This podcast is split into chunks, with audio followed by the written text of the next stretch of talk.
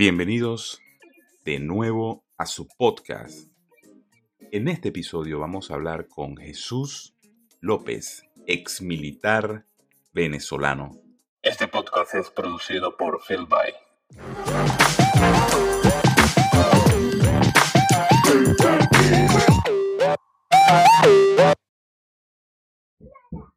Sean todas y todos bienvenidos una vez más a Pa' que sepáis podcast.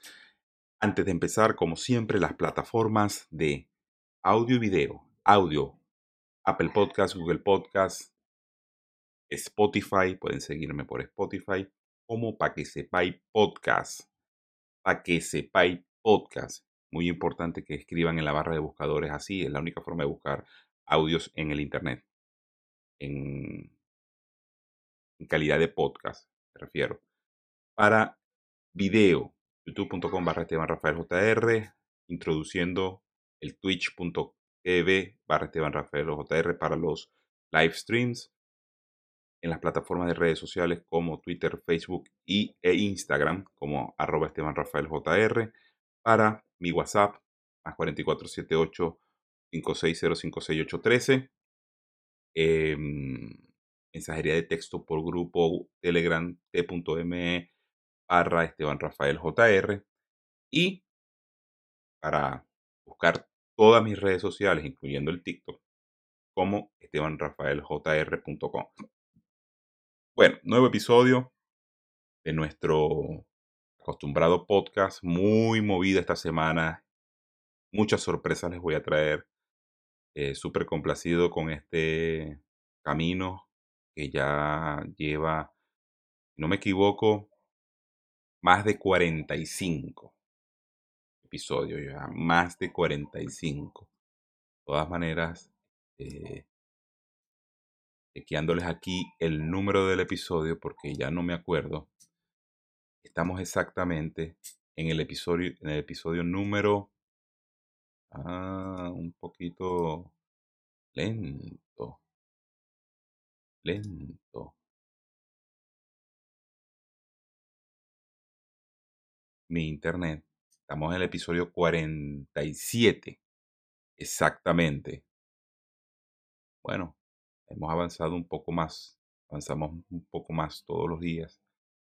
De poquito a poquito. ¿Verdad? Eh, mm, muy válido. Bueno, en este episodio hablé con el ex militar en el exilio, Jesús López. Jesús López es eh, un activista político también de las redes sociales. Lamentablemente, como digo yo, no podemos hacer activismo sociales activismo político, perdón, presencial, porque sencillamente estamos exiliados y la única herramienta que tenemos para poder darle, eh, no sé si, para poder darle forma para poder hacer nuestro activismo, expresar nuestra opinión, es a través de las redes sociales, no tenemos de otra forma, eh, porque es bien sabido que muchas veces en los países donde nosotros vamos, por ejemplo, en el lugar donde yo decidí eh, emigrar, no hay venezolanos. Y de la única forma de mantenerme en contacto con la realidad de Latinoamérica es a través de el activismo en las redes sociales. Me imagino que para él debe ser algo parecido, solo que donde él decidió vivir y debe haber un poco más de, activismo en las embajadas y todo eso. Yo estuve muy alejado de eso. Entonces, bueno, de verdad que representa algo que mm, para mí es muy importante eh, descubrir varios puntos de vista con respecto a lo que sucede de forma internacional, tocamos mucho el tema internacional y el tema nacional, por supuesto, como ex militar, eh, planteó ciertas situaciones que de verdad, eh, bueno, muchos no sabemos y que, bueno, vamos a aprender y vamos a saber a través de este audio. Les invito a que cualquier dato que, que dé Jesús, eh, traten de buscarlo a través de cualquiera de las plataformas, bien sea Google, bien sea si tienes disponible una tienes disponible alguna biblioteca nacional, es bueno para que ustedes estén informados. de todos los detalles que se pueden dar en estos audios, los invitados que pasan por aquí lo hacen con la mejor intención de entregarles tiempo y el tiempo, bueno, para muchos es eh, lo más preciado porque entregar tiempo con educación para mí siempre ha sido muy importante. Entregar tiempo con educación, eso significa que de alguna u otra forma vamos por el buen camino de eh, tratar de cambiar esta cultura, por lo menos la venezolana, eh, preparar a las personas para lo que viene. Algunas personas no tienen ni, ni siquiera una posición que tomar y es bueno que este tipo de audios les haga tomar una posición.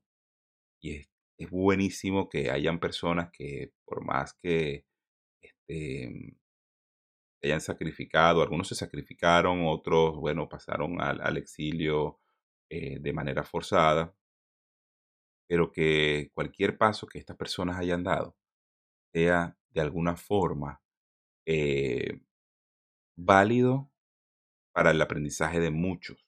Eh, bueno, ya dejemos la, la antipatía política, ya dejemos la antipatía histórica, porque de verdad necesitamos refundar la nación. No es que Venezuela es un país desarrollado y a nosotros no nos interesa. Una vez este, fue Andrés que me dijo que eh, personas débiles crean momentos difíciles.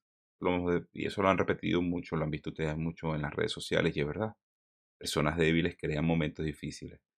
Y estamos en el momento de construir personas fuertes. Personas fuertes en cuanto a su entendimiento histórico. Personas fuertes en cuanto a su entendimiento político y económico para lo que se tenga que venir a ver en la refundación de lo que va a ser la nueva la nueva Venezuela. Porque ya el problema se escapó de, de las manos de aquellos, por, por, lo menos de los ciudadanos, sabiendo de que ya se puede llegar a una, casi en todas estas entrevistas que he tenido, casi todos eh, han estado de acuerdo que la única salida que se le puede ver a la situación de Venezuela escapa de las manos de los ciudadanos. Lamentablemente.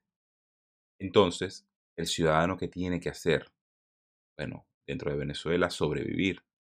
Y en el exterior, por supuesto, tratar de educarse, tratar de ver qué fue lo que pasó cuál fue el punto de inflexión y buscar, siempre hay que buscar los responsables, porque por más de que nos digan que buscamos a los culpables después, yo creo que es muy tarde para después. Yo creo que hay que tener pendiente en nuestra conciencia de quiénes son los responsables de esta situación y que ayudó de cierta manera a enquistarse la tiranía dentro y la tiranía socialista dentro de nuestro territorio. Tenemos que empezar a entender nuestra historia, así sea lo más rudimentaria, pero hay que entender nuestra historia y qué nos hizo llegar hasta aquí. Y ojo, no son 62 años, por desgracia. Es más. Y de verdad que ya hemos transitado mucho más que eso. De todas maneras, ya, le, ya les traeré la, la sorpresa que, que he querido siempre traerles a mi canal y a mis audios. Así que bueno, los voy a dejar con la conversación con Jesús López.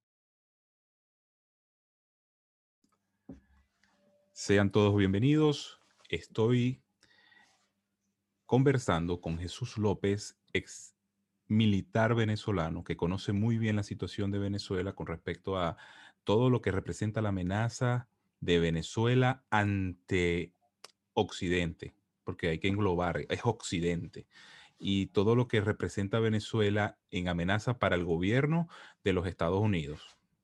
Y la tarea que deberían hacer nuestros políticos para que de, de una vez por todas se dé lo que todo el mundo espera, que es sacar de raíz el socialismo de Venezuela. El socialismo, el comunismo, como lo quieran llamar, el marxismo, tantos nombres que tienen y siempre llegan a la misma, a la misma conclusión y al mismo final. Entonces, Jesús, muchísimas gracias por estar conmigo en este, en este audio y en este video.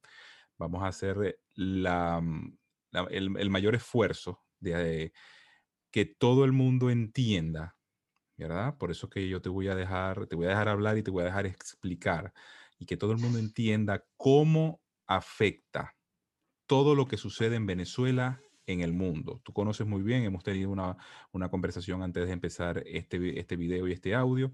Vamos para que el audio también entienda eh, lo crítico de la situación venezolana y que los políticos no le están, bueno, yo digo que a veces los políticos saben de todo esto, solo que dicen, bueno, ¿para qué yo voy a combatir algo si ya yo tengo dónde acomodarme? Ya yo tengo aquí mi, mi fajo de dinero, ya yo los cuento escondido en un baño y esas son situaciones que hemos vivido en, en la política mm, marginal que tenemos nosotros en Venezuela. Jesús, si quieres nos das una pequeña introducción acerca de que somos, somos los guerreros de las, de, las redes sociales. Eso sí, No, e, eso eh, no está en discusión. Y bueno, puedes introducirte y decir eh, a qué, mm, de qué forma eh, tú visualizas todo lo que hemos hablado.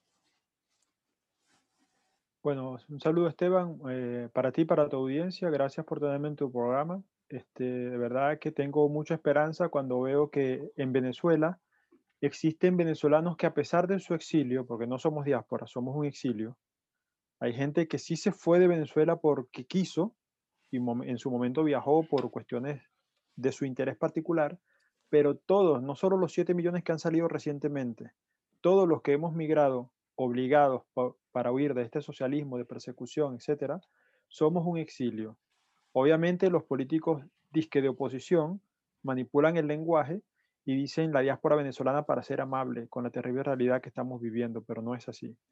Eh, la foto general eh, podría decirse que es que la situación de Venezuela se está expandiendo a un nivel donde si el Comando Sur de Estados Unidos está prácticamente enfocado a mitigar el impacto que tiene Venezuela en el hemisferio a nivel de seguridad antes de hacer una acción decisiva, porque las guerras ahora no son como las guerras de antes, que tú ibas, hacías el ataque y declarabas la guerra. Ahora se hace una, una eh, mitigación económica, una horadación económica del adversario para reducir su capacidad. Lo cercas diplomáticamente para cambiar la opinión pública a tu favor y decir, mira, los malos son ellos, el bueno soy yo, que estoy haciendo algo por cambiar esta situación porque está amenazando mi seguridad interna. Entonces, ya hemos visto las caravanas de migrantes que tienen su, su toque de realidad, pero también tienen su parte oculta detrás, ¿no? que vienen también con esta agenda. Ya se descubrió que parte del chavismo financió parte de esos movimientos, parte del chavismo financió las famosas brisas bolivarianas en la región latinoamericana y también financió a Blas Aymare en Estados Unidos junto con otros entes filantrópicos internacionales, que ya sabemos quiénes son, y algunos empresarios americanos, artistas, que tienen esta misma ideología, que creen que como ellos están bien, ellos ya son ricos, creen que los demás merecen socialismo, pero ellos no han vivido el socialismo, yo sí lo he vivido, tú lo has vivido. Y todo aquel que lo haya vivido se siente como Juan Pablo II, que era un papa digno, que le hablaba claro al mundo y le decía que el comunismo era un enemigo de la humanidad que era una amenaza para la existencia humana y no andaba diciendo que el comunismo se parece a la doctrina cristiana y andaba diciendo que los cristianos somos esencialmente comunistas, porque el cielo es comunista, no andaba distorsionando la religión de esa manera, avergonzando a Dios de esa manera. Y no andaba diciendo de que el eh, capitalismo nos falló gracias a la pandemia. bueno, esa es una narrativa que quieren imponer para decirnos que la nueva normalidad, porque todos los que usan este tipo de lenguaje están de acuerdo con la agenda. Tú los puedes reconocer a ellos porque ellos están de acuerdo con la agenda cuando usan la misma narrativa para repetirla, esa mentira, para imponérsela a la gente. Entonces, la situación de Venezuela internamente está explotando como una burbuja y se decanta. Hay dos cosas puntuales. Una, la subversión interna dentro de otros países, como por ejemplo el caso más simbólico es el de Chile, ahora está en caliente lo que está pasando en Colombia, que todavía no ha terminado, ellos van a ir por más, y ese es el ataque inicial. Y está la parte migratoria que tienes estos venezolanos que desesperadamente han caminado por el continente, algunos para llegar a Chile, Ecuador, Perú, este, Colombia. Hay gente que ha llegado en auto y hasta en bicicleta a Argentina. La última vez que yo recuerdo en la historia de nuestra gran patria Venezuela, que los venezolanos o tuvo que caminar gente por este continente fue cuando los libertadores tuvieron que pasar los Andes a pie para hacer las campañas libertarias que le dieron la libertad a nuestros países. Y cuando eso pasó, había venezolanos y había gente de, otros países, colombianos, ecuatorianos, había incluso ingleses y franceses, junto con esa gente que estaba llegando, llevando a cabo una lucha este, eh, emancipadora, ¿no? Tenían unos motivos claros y tenían un objetivo. Ahora es diferente, estamos huyendo de una catástrofe, de algo inaudito que nunca le había pasado a nuestro país. Yo creo que lo que pasa ahora, lo que le ha hecho el chavismo, en general el socialismo a Venezuela después de 62 años, que hay que dejarlo claro, esto es causa del socialismo que lleva seis décadas dominando la política venezolana y esto es la metástasis de un sistema podrido que destruyó nuestro país, que separó familias y que ideológicamente nos mantiene divididos porque a ellos les conviene así.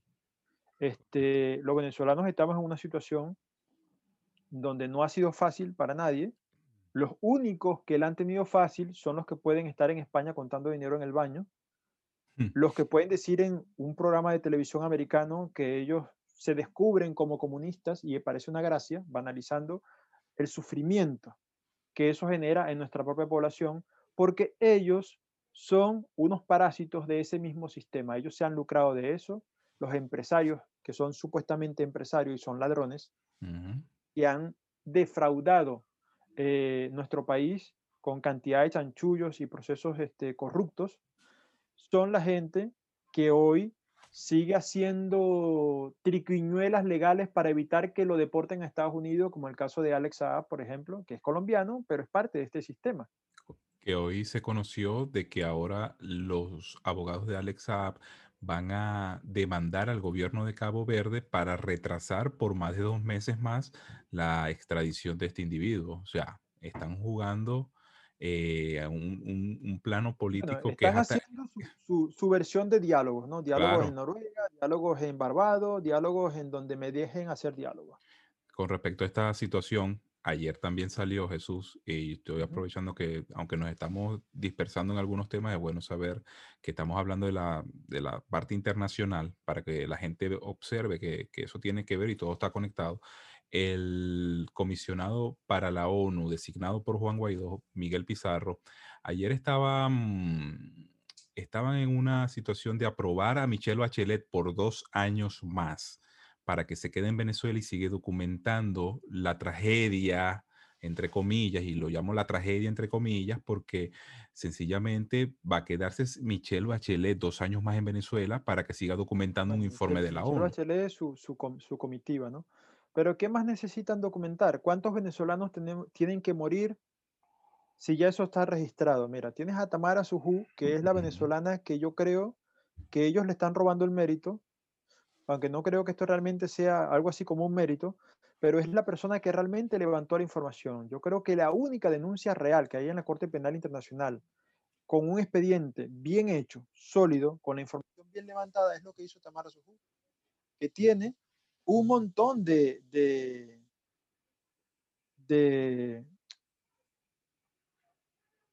Tamara Suju tiene un montón de, de pruebas. De entrevistas que ah, hizo con militares y ciudadanos que sufrieron tortura.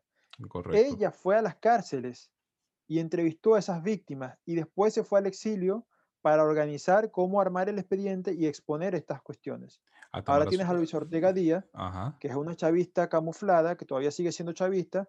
No olvidemos que su hermana era eh, Lina Ron. Lina Ron. La chavista más atorrante que ha existido, ahora quedó Iris Valera, ¿no? Pero la chavista más atorrante que ha existido es hermana de la que hoy todavía sigue siendo, para el régimen interino, fiscal general de la República. ¿Por qué no la destituyeron?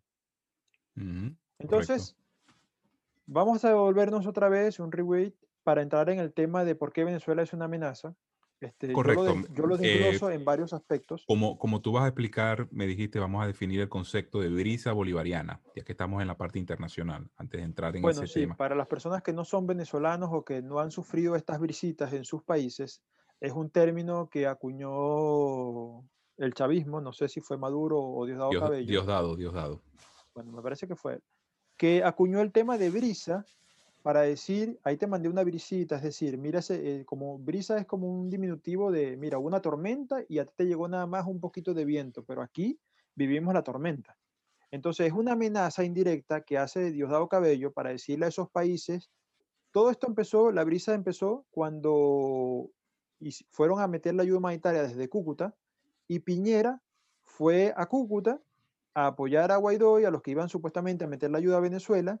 Y en ese momento, Piñera, un día, dos días antes, había lanzado un tuit donde había apoyado una, una, maniobra naval para bloquear, no era exactamente un bloqueo, pero el operativo antidroga que estamos viendo ahora mismo.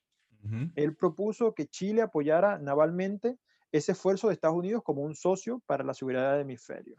Al parecer, eso preocupó al narco cabello, que obviamente su principal ingreso ahora es el narcotráfico, y entonces le mandaron esta brisa. En vista de los disturbios tan fuertes que produjo en Chile, produjo en Santiago, la destrucción tan grande que hubo, fue una amenaza con la cual él empezó a, eh, a, a amedrentar a otros países, ¿no? especialmente a Colombia. En el momento que tú te pongas en mi contra y empieces a hacer cosas, yo tengo esta arma que te la suelto allá en tu país.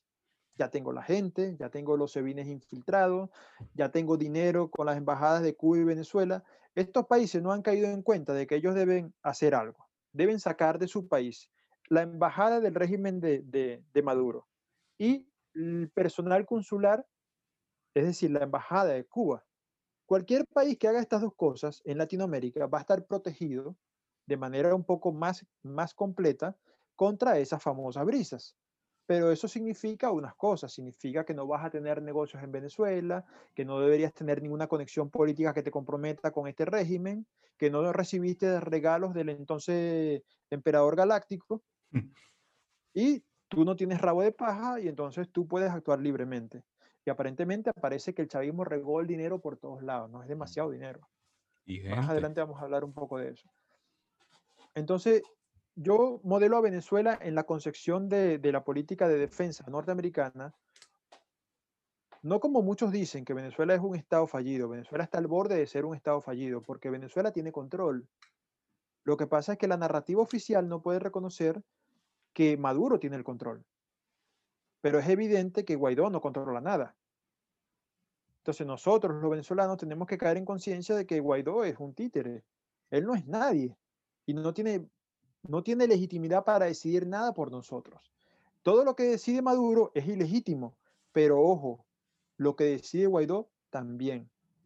Porque esa Asamblea Nacional que él dirige es ahora mismo el principal obstáculo para que Venezuela logre lo que debería estar logrando, o lo que debió haber empezado hace dos años, cuando quitaron la oportunidad de realmente poder haber pedido la ayuda militar que se necesitaba y que había como quien dice, la ventana abierta de oportunidad en la administración de Estados Unidos y ya se sabe por documentos, por libros que se han escrito, por el chisme por aquí, por allá, que nunca se pidió y que nos han mentido. Entonces Venezuela tiene un narcoestado donde unas mafias criminales organizadas hacen gobierno, lograron el sueño dorado de Pablo Escobar de poner unos malandros a gobernar un país rico, ¿no? Y ganar dinero del narcotráfico. Lamentablemente para ellos solamente se enfocaron en robar, en dilapidar el dinero público y descuidaron a PDVSA, que no debería estar quebrada, pero lo está. Es un estado que auspicia el terrorismo. Actualmente Venezuela está auspiciando el terrorismo porque dentro de Venezuela ya se sabe que hay grupos eh, irregulares, no solo lo que es guerrilla, sino lo que son grupos exógenos a la región. ¿Por qué exógenos? Porque el extremismo islámico de Hamas y de Hezbollah, que son organizaciones terroristas, por más que algunos países la reconozcan como partido, etcétera, eso es su problema, pero ellos son grupos extremistas, violentos, tienen una casa en Venezuela, incluso es tan grave esto que ellos tienen capacidad dentro de Venezuela no solo de explotar recursos mineros, en este caso vamos al oro, sino también de reclutar dentro de Venezuela hijos de libaneses, hijos de turcos, hijos de, palestinos que tienen comunidad en Venezuela los entrenan dentro de campamentos guerrilleros en Venezuela y los han llevado, porque esto ya ha pasado mientras la administración que eh, Tarek El era ministro de Interior, les dieron pasaporte y los enviaron a la, ¿cómo se llama esto? A la guerra de Siria, ¿no? Para que tuvieran experiencia de combate. Esos grupos, algunos pudieron regresar porque sobrevivieron a la, ofensiva militar que hubo en ese país y están otra vez dentro de Venezuela con experiencia de combate, con una ideología bien ceñida en la cabeza y mientras tanto disfrutando de captar recursos de manera libre. O sea, ellos pueden dentro de Venezuela eh, comprar y vender oro. Incluso hay tiendas de, compra de oro que tú puedes ver la bandera de esos países en esas tiendas que compran oro en el Callao, por ejemplo. Yo las he visto en persona. Entonces, estamos ante una situación que es realmente complicada. La situación de que Venezuela es un régimen que viola los derechos humanos, recientemente está retratado en un informe bastante irrefutable de la ONU. Es una locura, Jesús, que es una locura, porque ya, aunque ya yo lo hablé ya en un episodio, ellos hacen alarde de este informe, pero si te pones a ver, más adelante vamos a saber por qué. Todavía no se ha descubierto cuál fue la razón de este informe, pero te dan la razón de que, aunque ya sabemos que es la ONU, ya todo el mundo sabe la definición de la ONU. Entonces te, te, sacan este documento y esa misma semana, aunque ya sabemos que por razones jurídicas Maduro sigue siendo presidente de Venezuela, le dan voz y voto en la, asamblea, en la última Asamblea General de la, de la ONU. Entonces, Venezuela tiene la jefatura del Comité de los Derechos Humanos de la ONU. Y eh, bueno, eh, otra incongruencia más. Entonces, el allí... asunto aquí es que yo creo que la ONU está tratando de, de, lavar su imagen por el tema que tuvo con la OMS, donde Estados Unidos declaró a la OMS una institución corrupta, le quitó el financiamiento, que no era, muy, no era poco dinero, era bastante. Mucho. Eh, bueno, y hay que aclarar, hay que aclarar, de los donantes, eso creo que lo, también lo abordé yo, que tienen la OMS, Estados Unidos, creo que ocupa más del 50% del dinero que le entra a esta organización para realizar sus funciones. Eh, después está Bill Gates, después están otros países, pero la, eh, la, donación que hacen los países son mínima en comparación a lo que hace Estados Unidos. Y es claro, y eso le quita la capacidad operativa a nivel de poder Totalmente. dar respuesta a grandes crisis sanitarias a nivel mundial aquí el tema está en que Estados Unidos se está dando cuenta, la administración Trump, de que no puede convalidar políticas globalistas, porque lo que está haciendo la OMS es una política globalista, de imponer agendas a los países por encima de su soberanía independiente. Y pues, de repente algunas personas no entienden lo que esto significa, pero por ejemplo, aquí la Unión Europea, aquí en Europa, eh, tienen unas leyes comunes que rigen la geografía, este, las cuestiones fiscales de los países y cuánto aporta cada uno al Banco Central Europeo, cuándo puede emitir o no deuda y un montón de, cosas que, si bien es cierto que algunas cosas te benefician, otras te limitan. Y en la parte de salud, lo que está haciendo la, la, Organización Mundial de la Salud es imponer al resto del mundo una política que de hecho ha demostrado desde el principio que es equivocada y desde el principio que ha estado basada en el fraude, en la mentira. Porque ellos taparon al Partido Comunista Chino cuando mintió sobre la pandemia. Correcto. Siguieron tapándolo y ahora quieren ponernos a todo el mundo como que China es el héroe de la lucha contra el coronavirus. No, y el culpable es Estados Unidos por, bueno, y dentro de, por, por las cuestiones de las elecciones creen ahora. Los números, creen los números falsos de muertos que da China y resulta que tienes a Estados Unidos como el número uno en tasa de mortalidad de coronavirus y a China como el número cinco. O sea, mira qué bueno lo están haciendo los chinos, ¿no? Y mira qué mal lo hace Estados Unidos porque gobierna Donald Trump. Y ese, es el mensaje, claro. Yo saludo esto porque de verdad es una medida coherente lo que terminó haciendo Donald Trump de decirle, bueno, mira, ustedes a mí no me van a joder, ustedes no son nadie, ustedes no van a hacer, o sea, ustedes le pondrán imponer cosas a otros países, pero a Estados Unidos no. Y yo creo que eso los tiene en pánico. Correcto. Los tiene en pánico. Acotando que China, China, China una maniobra puede ser este tema de los derechos humanos en Venezuela, aunque juega un poco contra Maduro, pero al final vamos a estar claros. Dime tú, ¿qué va a terminar haciendo la Corte Penal Internacional? Nada. De hecho, gracias a Estados Unidos, que es el que hace todo, la fiscal, la no sé cómo es el cargo de ella, la señora esa africana que dirigía la Corte Penal Internacional, tuvo que renunciar por las sanciones. La amiga de Maduro, claro. la que recibe al malandro del Tribunal Supremo de Justicia del régimen. Michael Moreno, allá, correcto.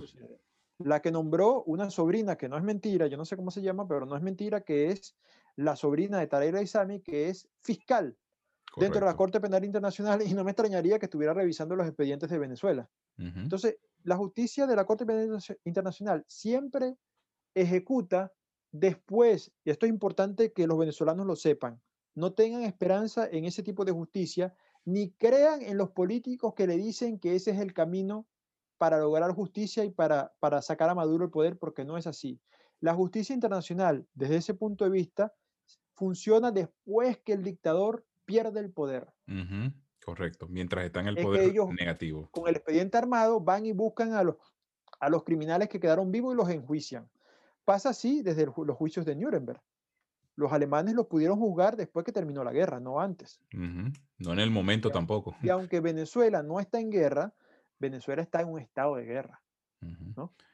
Eso lo del estado de Este- guerra, profundicemos en esa parte allí que me hablaste Venezuela cosas tiene interesantes. unas cifras eh, otorgadas por el Observatorio Venezolano de Violencia, que digamos que es el que mejor registra esa situación en Venezuela, que la contabiliza, y bueno, ofrece como que el estándar internacional de lo que se puede decir. Y a grosso modo, lo que dice este observatorio es que en 20 años en Ujú. Venezuela han muerto de manera violenta. Esto quiere decir crímenes por armas blancas, armas de fuego, enfrentamiento, re- represión policial, etc. 300.000 personas. En un documental que no sé cómo se llama, reciente, eh, de hace un año o dos, eh, decían que un venezolano murió cada 20 minutos durante estos últimos 20 años, es decir, durante la gestión del chavismo. El, el- Obviamente- el documental se llama Chavismo, la peste del siglo La XXI. peste, exactamente, ese mismo.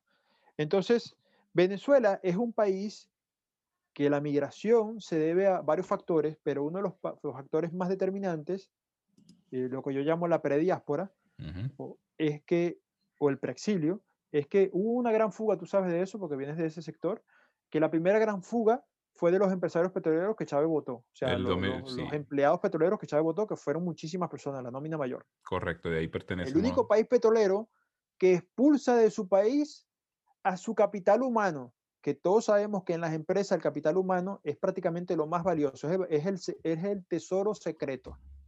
Porque sin gente que sepa hacer las cosas, las cosas no funcionan. ¿Quieres ver el resultado? Mira PDVSA hoy, pues. Un país petrolero con las Eso reservas del mundo y tiene que importar gasolina. ¿Cuánto crees tú que es la producción en este momento, Jesús? ¿Ah? ¿Cuánto crees tú que es la producción de petróleo en este momento en Venezuela? ¿Por debajo de qué? Diario, puede ser 100 mil barriles diarios, 300 mil un día y así. Después que estábamos, que después que estábamos en no- 300, después que estábamos en 3 millones. Y Sí, con y todo y eso, le regalamos esa, le regalamos siempre a Cuba, porque eso nunca ha parado. Claro, porque es el convenio. Eso hay que explicarlo en manera general para que los venezolanos entiendan. Venezuela, desde que Chávez, eh, hay que decirlo claro, porque estamos hablando de, porque es lo más reciente de los últimos 20 años, pero hay gente que tiene más edad y sabe que esto viene de más atrás. Si tú escuchas personas como por ejemplo el vicealmirante Carratú Molina, Carrato Molina.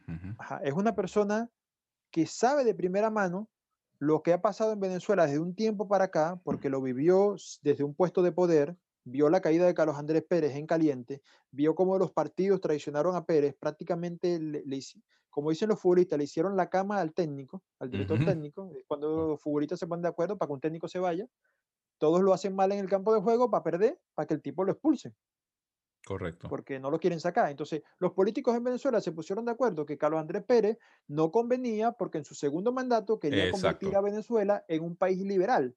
Es decir, lo Eso. que ellos llaman este, Neoliberalismo. neoliberalismo, que es un término creado, Eso lo crearon ellos, es claro. decir, creado como un mote, como para insultar una, una teoría económica, que lo que pretendía era cambiar el gasto público en Venezuela para convertir a Venezuela en un país que dependiera menos de petróleo, que produjera en otros campos y liberali- liberalizar la economía para atraer inversión y permitir que el Estado se ocupara de menos cosas. ¿Qué ha pasado en Venezuela? Que desde, desde los años 60 para acá, vamos a ir un poco más atrás, y esto lo voy a decir con mucha responsabilidad porque muy poca gente se atreve a decir sobre este tema lo que yo voy a decir. No voy a defender a una persona, pero voy a hablar sobre su gestión de gobierno. En los años 50, Venezuela estuvo gobernada en una parte, casi por cinco años, por una junta militar que después pasó a una dictadura que todos conocemos. Terminó la dictadura, se fue el dictador y en la década siguiente, ¿qué hicieron los políticos?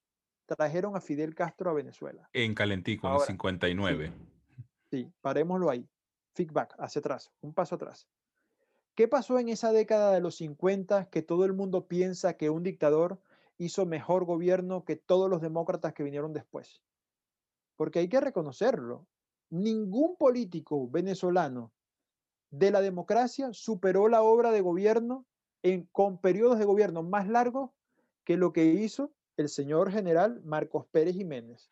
Y ahí te voy a atajar, Jesús. Ahí es donde yo quiero para que los que están escuchando puedan en, en episodios futuros, porque estoy en, en- en la búsqueda de alguien que nos dé luces sobre la historia de esa época, porque a nosotros nos contaron una cosa y resulta y pasó y aconteció otra.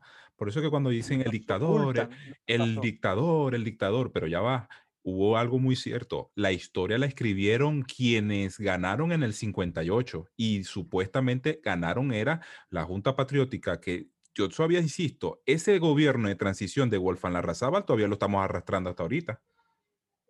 O sea, Venezuela está en un gobierno de transición desde el 58.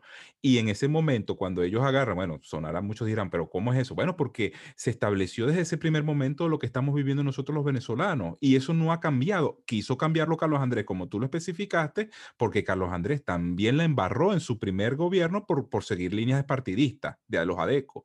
Y Yo creo que quiso lo, lo- lo peor que hizo Carlos Andrés en su primer gobierno, sin entrar en muchos detalles, fue la nacionalización la del nacionalización de petróleo. petróleo. Mucha Totalmente. gente va a caerme encima No, no, y a para mí también decirme que yo no soy un patriota porque digo eso, pero si vamos a analizar el resultado, tener el petróleo como un, como un bien nacional nos ha causado un severo daño a los venezolanos, especialmente porque esa famosa renta petrolera creó un, una, como decimos en criollo, una gran teta que nunca se acabó hasta que el chavismo la puso flaca. Y eso, eso, quiso, eso quiso remediarlo Carlos Andrés en el segundo y su propio partido lo traicionó. Su propio Sí. partido lo entregó en bandejita de plata. Entonces, bueno, re- rememorando eso, la- el pequeño, Volviendo un el poco atrás pequeño feedback, el de- feedback de lo que dictador. del 58, Ajá. eh, una vez, esto es una anécdota, voy a ser breve, Sí. Una vez yo entré a la biblioteca del Banco Central de Venezuela y estaba por ahí cerca y dije, quiero ver el, el Sol del Perú, que es una, una reliquia que entregó el pueblo de Perú a Simón Bolívar por la libertad del Perú. Dice, del pueblo de Perú a Bolívar y los, y sus, y los libertadores, ¿no? Ujú. Y es una cosa que es así, un plato de oro con unas, unos rayos de sol que tienen este, unos diamantes incrustados y todo es de diamante, todos son diamantes por fuera, por todos lados. Esas son cosas que los venezolanos a lo mejor ni saben que existen, pero eso está en el Banco Central. Eh, y esa, esa galería estaba cerrada y entonces me fui a ver los anuarios en el Banco Central, hay una biblioteca, que es una lástima que no está digitalizada porque se podría quemar o pasar cualquier cosa y se pierde la información, eh, donde sale el anuario económico nacional del Tesoro. Es decir, el Banco Central tiene una gestión de balance, cuentas cuánto tenía el país, cuánto generaba, cuánto gastaba, y todo eso está contabilizado, cuánto se producía en cada industria. Todo eso está en un libro, por cada año hay un libro. Bueno, yo dije, bueno, voy a ver si es verdad ese mito de que el bolívar valía más que el dólar. Y agarré un libro del año 54, del 55, del 57, y me di cuenta que el bolívar tenía un valor así como el euro actualmente, ¿no? muy parejo al dólar. Y llegó un momento en que el bolívar era tan fuerte que hubo que hacerle devaluaciones para evitar la presión de que vinieran gente con moneda extranjera a, usar el bolívar como reserva. Ajá. Porque, ¿qué pasa? Cuando hay mucha demanda de mi moneda, yo tengo que emitir moneda. Entonces tengo que decirle al Banco Central de mi país, permíteme emitir moneda. ¿Y por qué digo esto? Porque hasta ese momento Venezuela cumplía con el patrón oro. Y Correcto. yo, yo vi la gráfica y dije con razón que la moneda era tan fuerte. En verdad el patrón oro sí funciona. La moneda era tan fuerte porque esta era la gráfica de gasto público, esta mano de aquí, esta de aquí. Y esta gráfica de aquí era, esta mano de aquí arriba era la reserva de oro. Entonces, casi siempre estaba por encima la cantidad de reservas del dinero que se gastaba. Con todo eso, Venezuela, revisando las comparaciones de, económicas internacionales que se hacían en la época, en el año 56-57, recordemos que Europa estaba deprimida por la posguerra, la Segunda Guerra Mundial, y muchos países todavía estaban en reconstrucción. Imagínate que Venezuela gastaba más en infraestructura. Este comentario lo hago, no voy a decir, no voy- lo voy a aclarar porque va a salir gente a decir que estás defendiendo una tiranía, una dictadura No, y tal. No, Usted tranquilo. nosotros usted estamos tranquilo rechazando las políticas represivas. represiva, eso es, pero eso es bueno también, Jesús. tener, eso está mal. Eso también, mira, vamos a hablar claro a ley. la gente, vamos a hablar claro a la gente, a quiénes eran los que reprimía y a quiénes eran los que estaba persiguiendo. Porque si vamos a hablar de, de persecuciones, si vamos a hablar de exilios y si vamos a hablar, ¿qué, lo, ¿qué fue lo que nos entregó el chavismo en 20 años que no nos, o sea, comparar 5 años de Marco Pérez Jiménez con 20 años y 40 anteriores de esta, de esta tira, pero esto sí fue una tiranía, lo que pasa es que estos supieron hacer las cosas, ¿me entiendes? Ahora, el, la propaganda que le montaron negativa a este periodo, cónchale, y tú tienes que, que- que como militar, tú tienes que ver que también hubo una exageración que hasta nosotros no, nos mencionan a este personaje y tenemos, no, eso fue uno de los, de los Bueno, personajes na- que... na- nadie, nadie lo quiere poner en la posición que se merece porque Ujú, tuvo una falla que nadie le perdona. exacto, ¿no? Eso es así. eso es así. La falla es más grande que el mérito que merece la persona, pero en números Ujú, de economía, de infraestructura, de gestión, Pérez Jiménez es en el siglo XX el mejor gobernante que tuvo Venezuela. No se puede comparar con Juan Vicente Gómez, por- a pesar por- de que también era un dictador y que sea una aberración lo que voy a decir, pero hay que reconocerlo, es nuestra historia. ¿Por qué tenemos que creer las mentiras que nos cuentan libros de historia No, contemporánea de no, Venezuela y para Jesús, mira, eh, yo aprendí algo muy Gómez importante. fue no el te- tipo que hizo que Venezuela fuera un país. no te Fue el tipo que hizo disculpes. Venezuela gobernable. Mira, no te disculpes, porque si esa es la historia, cada quien que se ponga en el contexto que le dé la gana, pero la Bueno. historia es lo que dice, y lo que dice la historia es que Gómez unificó Venezuela y Pérez Jiménez presentó en mucho menor tiempo obras que fueron, mira, que no las puede tumbar nadie, y en base a esas obras Mira, fue que se eh, sostuvo la Antes democracia. de, antes de Pérez Jiménez, antes de Pérez Jiménez, Isaías Medina Angarita hizo un excelente gobierno. También. Eh, pero los militares no le perdonaron a Isaías Medina Angarita que era muy chévere con los comunistas y que y se sentía un demócrata y creía que esa gente no iba a atentar contra la democracia. Mm, Bueno, y fíjate. Entonces, Isaías Medina sale del poder, se nombra la junta militar, los militares dirigen el país por un tiempo y para tratar de normalizar la situación, hacen una cuestión donde termina siendo Pérez Jiménez presidente del país, ya con grado de coronel, pasó a ser general, y en ese tiempo se hace una visión patriótica realmente del país. Mucha gente no sabe, por ejemplo, que había obras faraónicas como que nunca se ejecutaron después por las famosas este, democracias, ni siquiera en 60 años, porque las consideraron que- que ellos eran demasiado inectos para ejecutar ese tipo de obras. Bueno, y Rafael Por e Caldera dijo, Rafael Caldera dijo que le- la gente no iba a comer carreteras, que eso no se era necesario, que para todos esos proyectos tenían que desecharlo y empezar a darle dinero a la gente. Así Carlos, And- eh, perdón, Caldera. Sí. Imagínate Ese tipo, de, ese tipo de políticas de evitar el desarrollismo de nuestro país, hay que recordarle a la gente que cuando Bolívar todavía estaba vivo, en Caracas había tranvía.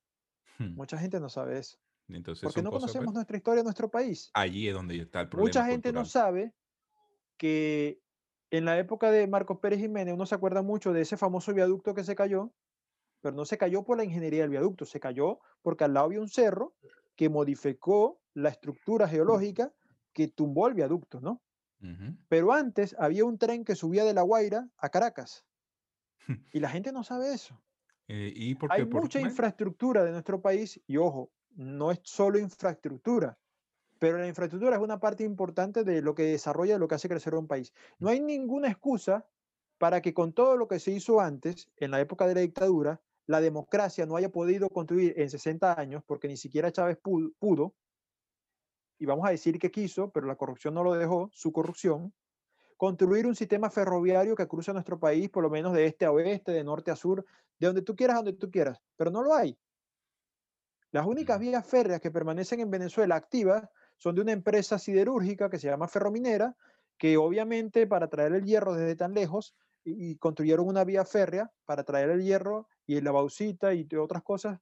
Bueno, el, el hierro lo traen desde un cerro en el estado Bolívar, que es el yacimiento principal de, de- de hierro en, Ve- en- en Venezuela, y es, y es la vía de- férrea más larga que todavía funciona. Pero en Venezuela no existen más vías férreas. ¿En qué terminó la construcción de Chávez? Ahí tienes, el- cuando vas para Valencia, ahí tienes todavía los pilotes. ¿Por qué no lo terminaron? Las obras. Esa obra en dos años la hubiera terminado el gobierno de Marcos Pérez Jiménez. Mm, Duélale a A quien le duela. El único gobernante en el siglo XX que construía las obras y las terminaba antes del plazo pautado era el general, te guste o no. ¿Que es un dictador? Sí, era un dictador. Bolívar, Sácame de contexto si quieres, pero te lo Bolívar, estoy eh, diciendo. Bolívar fue un dictador, dictador también. Y lo sí, queremos era un como tal. dictador. Y te voy a decir algo. Mucha gente hoy en día que conoció esa época y conoció la época que vino después, con los años se dio cuenta de que los políticos eran unos sinvergüenzas y permitieron esta ranchificación de Caracas y mucha gente que yo conocí, mis abuelos, mis tíos, que son viejos, te dicen, mira, Venezuela necesita un Pérez Jiménez para que arregle esta vaina. Y te hablan así. Y es triste que después de 60 años de democracia, con un tirano como Maduro, haya gente que te diga, necesitamos un dictador para que arregle esto, pero es que tenemos un dictador. Y, y- es precisamente el que chavetó todo. Entonces, lo que te quiere decir la gente es, no es que queremos un dictador, es que queremos a alguien que sea capaz de hacer cumplir la ley, que refunde Venezuela, que reforme nuestro país y que permita que la ley sea la dictadura. Hay un señor por allí en Miami que se llama Alberto Franceschi, que habla muy bonito lo que dice y tiene mucha razón en lo que habla, aunque mucha gente no le gusta su forma de expresarse. El Repúblico, Pero, sí. pero él dice, ese señor dice algo que es clave. Necesitamos una dictadura de la ley, así como es en Estados Unidos, donde nadie por encima de la ley. En Venezuela, los políticos están así, parados sobre la ley, cagándose arriba. Discúlpeme la expresión, Es así. pero eso es lo que tenemos. Bueno, Entonces, de verdad que este, te vamos a pasar a otro punto, si, si te parece. dale, vamos, si Eh, queréis, si queréis, yo vamos creo a... que pueda- podemos hablar sobre la politización y la influencia del chavismo dentro de las Fuerzas Armadas Bueno, este, sí, y lo- decir a los venezolanos algo, mi pensamiento sobre eso. Yo que como militar retirado tengo experiencia y conozco gente que todavía está dentro, les puedo decir eh, sobre ese tema. ¿no? no sé si quieres preguntar algo para Vamos, ver si te vamos respondo. a hacer ah, eso, vamos a condensarlo en los últimos cinco, de cinco a seis minutos que tenemos de esta transmisión, porque yo quiero que se siga retomando este, esta conversación que tenemos tú y yo, porque son muchos temas que, que de verdad, fíjate, estábamos planificando otra, mm, eh, otra, otro tipo de Es conversación. Venezuela es un universo, es como un agujero negro. Si tú entras a hablar de un tema, te vas por ahí Te para va por el otro. Sí, y, Sí. me y no, es que me fascina porque por aquí se le lanza a las personas la, la- las- la situación curiosa de, mira, bueno, tú lanzas aquí ciertas cosas que tú dices, mira, esto no lo sabía la gente y la gente, por favor, arrójese a investigar, a- vayan a un libro, vayan a internet o, o el, el material bibliográfico que tengan, porque de verdad esto es importante para nosotros los venezolanos, porque si nosotros queremos refundar otra vez la nación como la conocemos, necesitamos gente que sea nacionalista, necesitamos gente que sea patriota, necesitamos gente que sea conservadora. Ya Y basta que de no, que no sea, nosotros... y que no se avergüence de ser venezolano. Y que no se avergüence de ser Porque, venezolano. porque ser venezolano no significa tener viveza criolla o hacer trampa, como nos quieren enseñar los políticos, a contar billete en un baño. Esos son los venezolanos malos. En todos los países hay los malos. Que son una minoría, que son una minoría y todos... Los buenos en general son la población y los líderes que son buenos son los que tratan de luchar contra el sistema que, que está mal, ¿no? En Venezuela lo que está mal es el socialismo. Eso, es- es- eso hay que entenderlo desde un punto de vista claro. Este, para ir al punto de las Fuerzas Armadas, este, te puedo decir algo. eh, las Fuerzas Armadas de Venezuela fueron creadas por Juan Vicente Gómez, ¿no? Eh, fue quien realmente este, institucionalizó las academias militares, profesionalizó la profesión militar, es decir, le dio estatus universitario a los militares, hizo los militares de carrera, porque antes había militares que era porque peleaban, ¿no? Y tú Correcto. podías comprarte un cargo de coronel porque tenías plata y tenías cinco batallas encima y tú te nombrabas coronel y, y eras el coronel. En la guerra de independencia, se ascendía por mérito de guerra, y yo me acuerdo de que hubo una época en que Bolívar era coronel, ¿no? Y llegó a general en jefe. Ahora tenemos generales que los soles que tienen ahí son falsos y tienen más soles que Bolívar y dañan tremendamente a la institución armada. Yo quiero decirle a los venezolanos lo siguiente, los militares son necesarios porque un país como Venezuela no puede vivir sin fuerza armada. Necesita quien proteja a los venezolanos, sus recursos y la soberanía del país, cosa que no están haciendo los militares actuales en general. Eso no significa que vamos a eliminar las Fuerzas Armadas, pero sí, sí es necesario que se haga un trabajo de reestructuración, una gran fumigación, una limpieza, se elimine un gran porcentaje, yo no sé si el 60 o el 40%, si acaso nada más sobrevive el 20%, no importa cuántos sean, pero hay que sanear esa institución y volverla a convertir en algo que sea útil para nuestra república. ¿Cómo lo podemos hacer? Es fácil. Agarramos todos los militares que tuvieron cargos en el chavismo, todos los que fueron ministros, todos los que fueron generales, todos los que fueron coroneles, llegamos hasta coroneles y los damos de bajas a todos. Los mandamos a una comisión que los investigue, si son culpables lo dan presos y si no, están jubilados. A todos esos les quitamos los beneficios militares, que de pensión, todo eso, por haber colaborado con el régimen. Y los que están por debajo le decimos, bueno, mira, los que no son abiertamente colaboradores del régimen, ustedes van a demostrar que quieren seguir siendo militar. Le damos la oportunidad para que se vayan de baja. Si quieres quedarte, tienes que ir a combatir la guerrilla, tienes que ir a cuidar la frontera, tienes que ir a hacer tu trabajo y hacer reformas administrativas que permitan que haya orden y que ellos hagan realmente el trabajo que tienen que hacer. Eso se puede hacer. Hay formas, hay estudios sobre eso. No es complicado, no es imposible pero ellos ahora mismo están conviviendo en un sistema corrupto que los envolvió, que los contaminó, y así como contaminó a los militares, el chavismo contaminó el sistema judicial, contaminó a los políticos, a los políticos de oposición, que no son oposición nada, son socialistas todos y son colaboradores del régimen. Estos políticos, especialmente con ellos, hay que hacer una fumigación increíble. Hmm. Recientemente yo propuse algo que causó unas buenas reacciones en las redes sociales, que es cuando Venezuela sea libre, ¿por qué no hacemos algo? vamos a imponerle sanciones económicas a todos los políticos que fueron electos desde 1999. De esa manera, y, se entiende lo que son sanciones económicas, es decir, revisarle sus bienes, bloquearle los bienes en el exterior y auditarlos. Los que salgan limpios se le devuelve su dinero y los que no se le quita su dinero, se le devuelve al Estado-Nación, que es Venezuela, y se les inhabilita de por vida en la política venezolana y nos quitamos esa basura encima. Eso sería genial. No, es, bueno, y ahí está una, una solución. Sí, la Fuerza Armada tiene solución.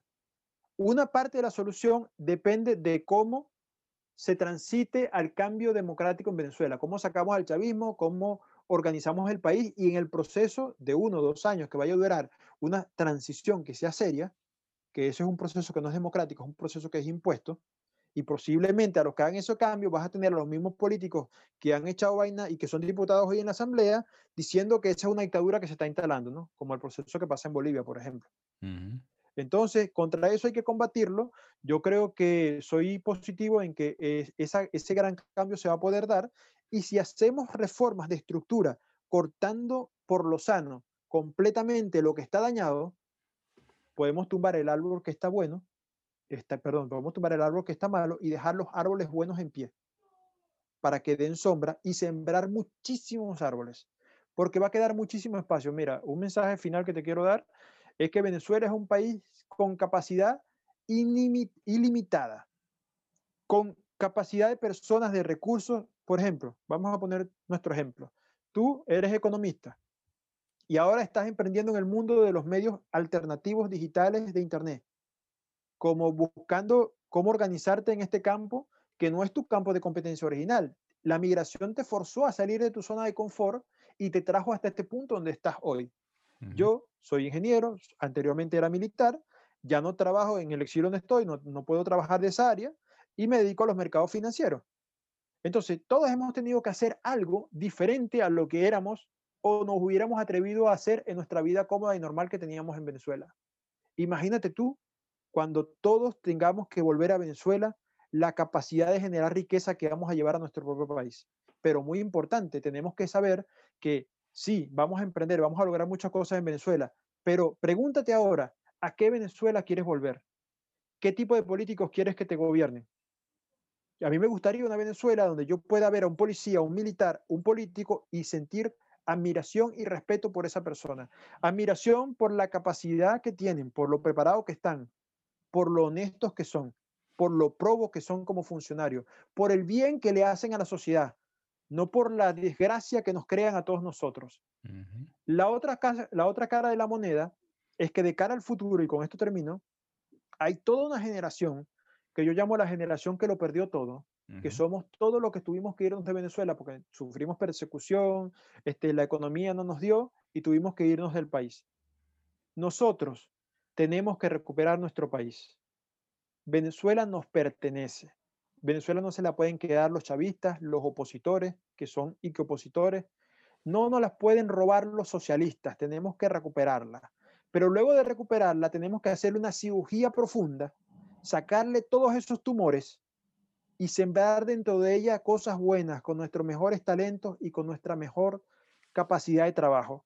Yo estoy seguro que vamos a levantar una Venezuela que merecerá, si lo hacemos así, en pocas décadas estar en el primer mundo, porque no hay ninguna razón para que Venezuela, desde la década de los 50, que era la quinta economía del mundo, luego de ser la octava economía del mundo, entró a ser la quinta economía del mundo, hoy sea en la región por debajo de Haití, que era considerado el país más pobre del mundo. Correcto. Eso no, no, me lo, no, no, no nos merecemos. No podemos aceptar esa realidad. Niégate a aceptarla, niégate a aceptar eso que te imponen. Ama esta bandera. Mira, tiene siete estrellas. Qué excelente sería que Venezuela tuviera siete ministerios nada más y no esa carratlana de ministerios que no sirven para nada. Venezuela la vamos a cambiar unas personas que entendimos que el país no se merece, y escúcheme, no se merece la cochinada de políticos que tienen. Los criminales que la gobiernan y los sinvergüenzas opositores que dicen al mundo que nos representan y que son opositores, cuando en realidad son cómplices y la misma cochinada ideológica del chavismo. Venezuela se merece una nueva generación de políticos, unas nuevas ideas que hagan frente en la vida pública nacional y se merece que estas personas terminen en la conciencia del venezolano, plantando sus ideas y desplazando a, estas, a estos sinvergüenzas que destruyeron nuestro país. Ellos no tienen derecho ellos no deben tener oportunidad en la nueva Venezuela que viene y los venezolanos tenemos que asumir eso aquí. La Venezuela que viene la tienes que tener aquí, primero aquí, después aquí en el corazón y mañana la tendrás ante tus ojos. Así es. Eh, Jesús, muchísimas gracias por estar aquí y dar tu punto de vista. En este, mm, yo, yo siempre lo digo en mis introducciones a los podcasts, he estado buscando personas que te, estén conscientes y darle voz, si yo puedo darle voz, y que me den voz, si me pueden dar voz, porque la idea de toda esta situación es hacer como que un círculo de buscar que las personas entiendan qué es lo que estamos viviendo. Vamos a conectarnos los buenos, sí, esa es la idea. Y, hay mucho, mucha gente que está despertando, ¿no? Y yo sé que esta no va a ser la única conversación debido a que yo necesito saber mucha más información del mundo militar, pero yo no soy experto en eso. Aquí el que vivió en carne propia lo que es el, mundo militar fuiste tú. Y allí es donde yo me interesó mucho tu contacto y voy a invitar a la gente que te sigan a través de J. López Piso BE en Instagram y yo no sé si tu Twitter también es, es ese. Misma, la misma cuenta. Es la misma cuenta. Entonces, de todas maneras, los que vean el video van a, van a ver en la caja de descripción de quién se trata y van a ver en, los, en, en, la parte gráfica de los videos de quién se trata. Y los invito a seguirte, le invito a las personas que, que me siguen a mí, vayan a revisar tu contenido, y bueno, participen también en, la, en el debate de lo que se genera en los comentarios, porque eso es lo importante.